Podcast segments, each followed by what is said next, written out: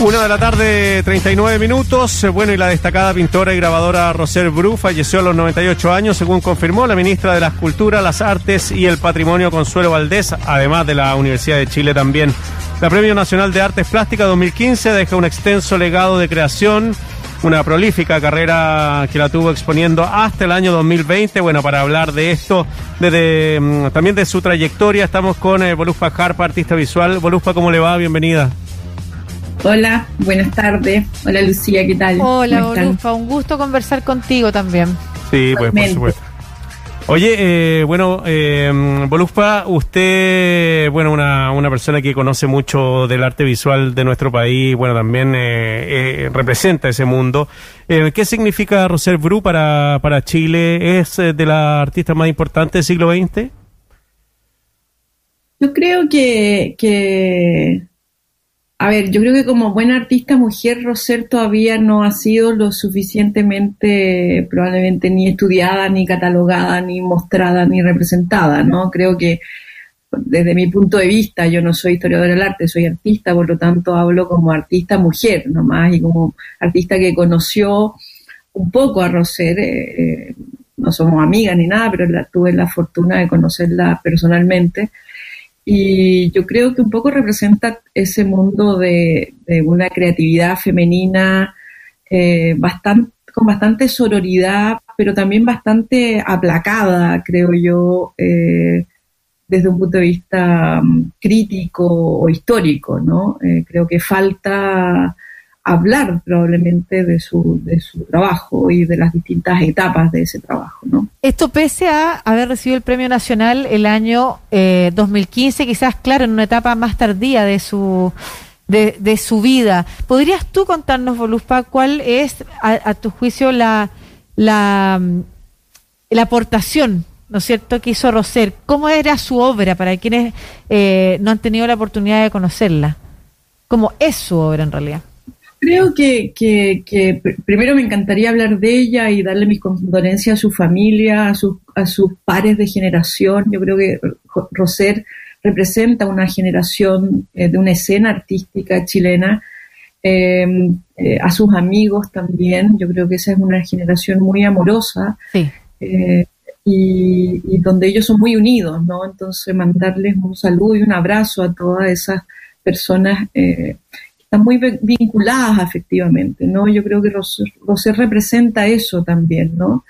Eh, ella viene con una historia, ella viene del Winnipeg, llega a los 16 años a Chile, eh, entra a la Universidad de Chile, eh, junto con otros artistas de su generación como Balme, Gracia Barrio, eh, después con Nemesio Túnez participa del taller 99, entonces creo que ella viene con, con una historia que tiene que ver con la modernidad, que tiene que ver con este exilio eh, republicano, pero también con esta historia de Pablo Neruda siendo como el, el personaje que arma esta, este rescate ¿no? de, esta, de estas personas que tienen una muy fuerte influencia en la cultura chilena y Roser es una de esas personas, ¿no? Eh, y posteriormente se integra a la sociedad chilena y, yo creo que en ella hay varias, varias etapas que sería interesante en un sentido artístico eh, pensar, ¿no? Yo creo que hay toda una primera etapa muy femenina, eh, donde ella rescata no solamente una representación de la figura femenina, sino de otras artistas mujeres.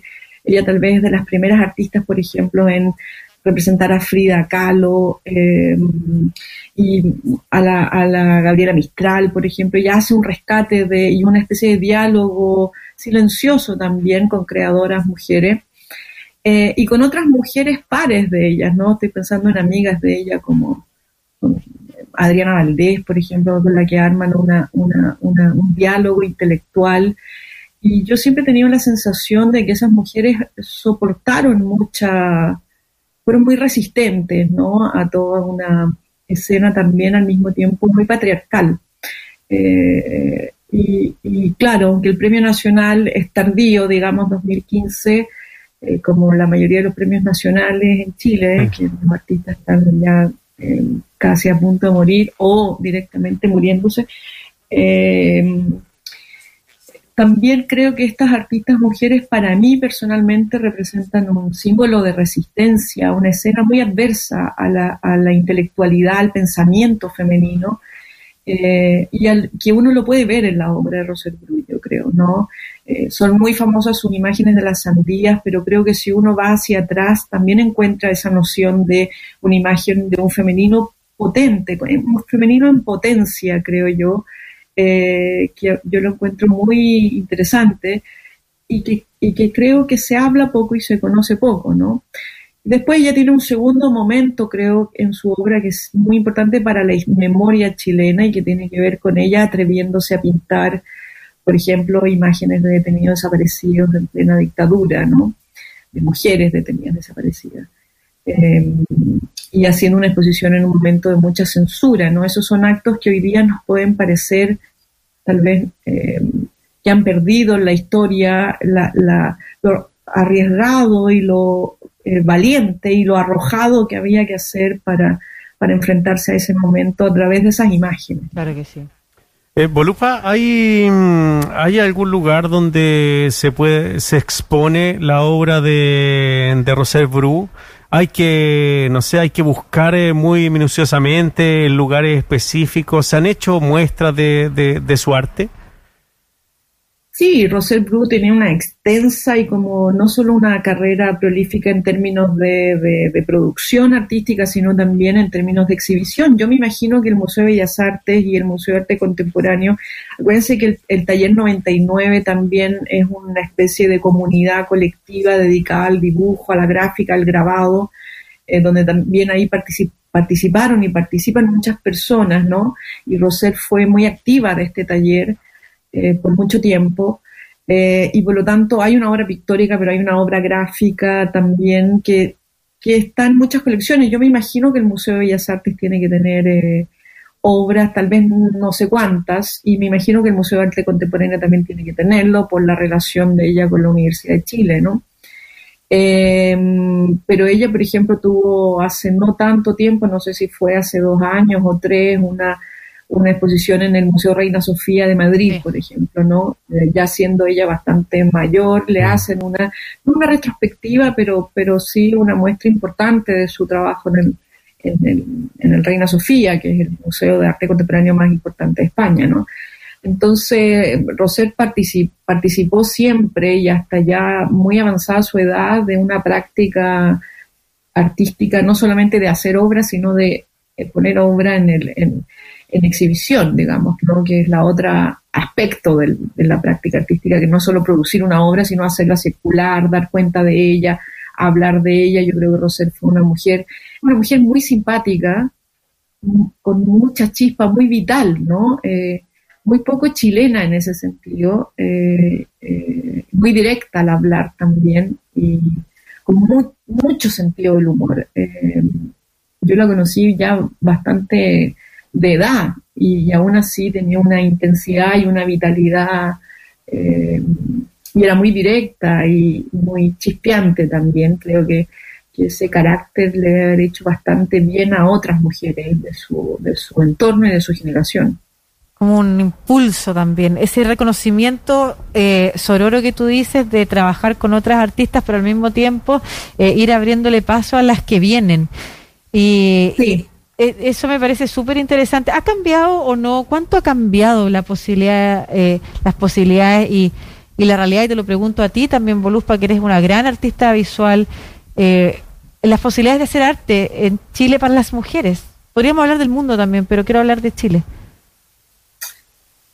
cambia y no, digamos, ¿no? Yo creo que es acorde a, los mismos movimientos sociales feministas, ¿no? Uno, uno avanza dos pasos hacia adelante, tres para atrás, uno de nuevo, eh, es, una situación muy inestable, ¿no? Entonces cuando hablamos de Rosel Bru, probablemente estamos, eh, se empieza a hablar de muchos lugares comunes a, partir de la producción de su obra, pero uno se da cuenta que hay poca... Eh, poca mm, conquista mirada crítica, ¿no? Mirada como de dar un lugar eh, eh, de, una producción que produce no solamente imágenes, sino que produce sentido, produce conocimiento, ¿no? Entonces ahí uno se da cuenta que hay una especie de ausencia y que esa ausencia probablemente viene de una de un control y que ese control probablemente tiene que ver con siempre desplazar a las artistas mujeres, eh, levantarlas como ícono, pero no ir a la profundidad de su pensamiento, ¿no? Eh,